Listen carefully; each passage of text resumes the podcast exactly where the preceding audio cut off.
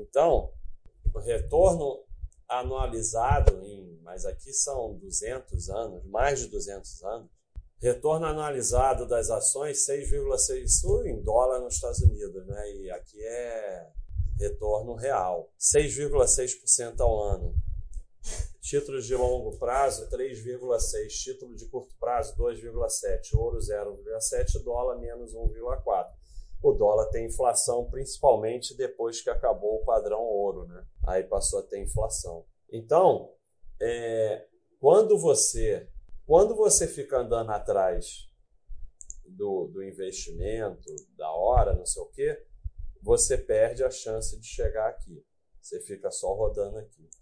E quando você entra nessa de, ah, olha só a ação, não sei o que e tal, tá em queda, você está abrindo mão desse retorno aqui. E aqui no meio tem, se olhar aqui, ó, tem todas as crises no meio. Todas as crises que o pessoal fala que investir em ação é ruim. Então, sabe, o, buy and hold na cabeça dessas pessoas é comprar no topo e vender no fundo. E, e isso virou uma técnica é, de investimento. Sai da bolsa porque tá ruim, quando fica boa você volta. Ou seja, sai no fundo e volta no topo. Sabe, é, é, é a recomendação. Então fica esse pessoal aí falando essas besteiras, é não ter nem noção do que é investir.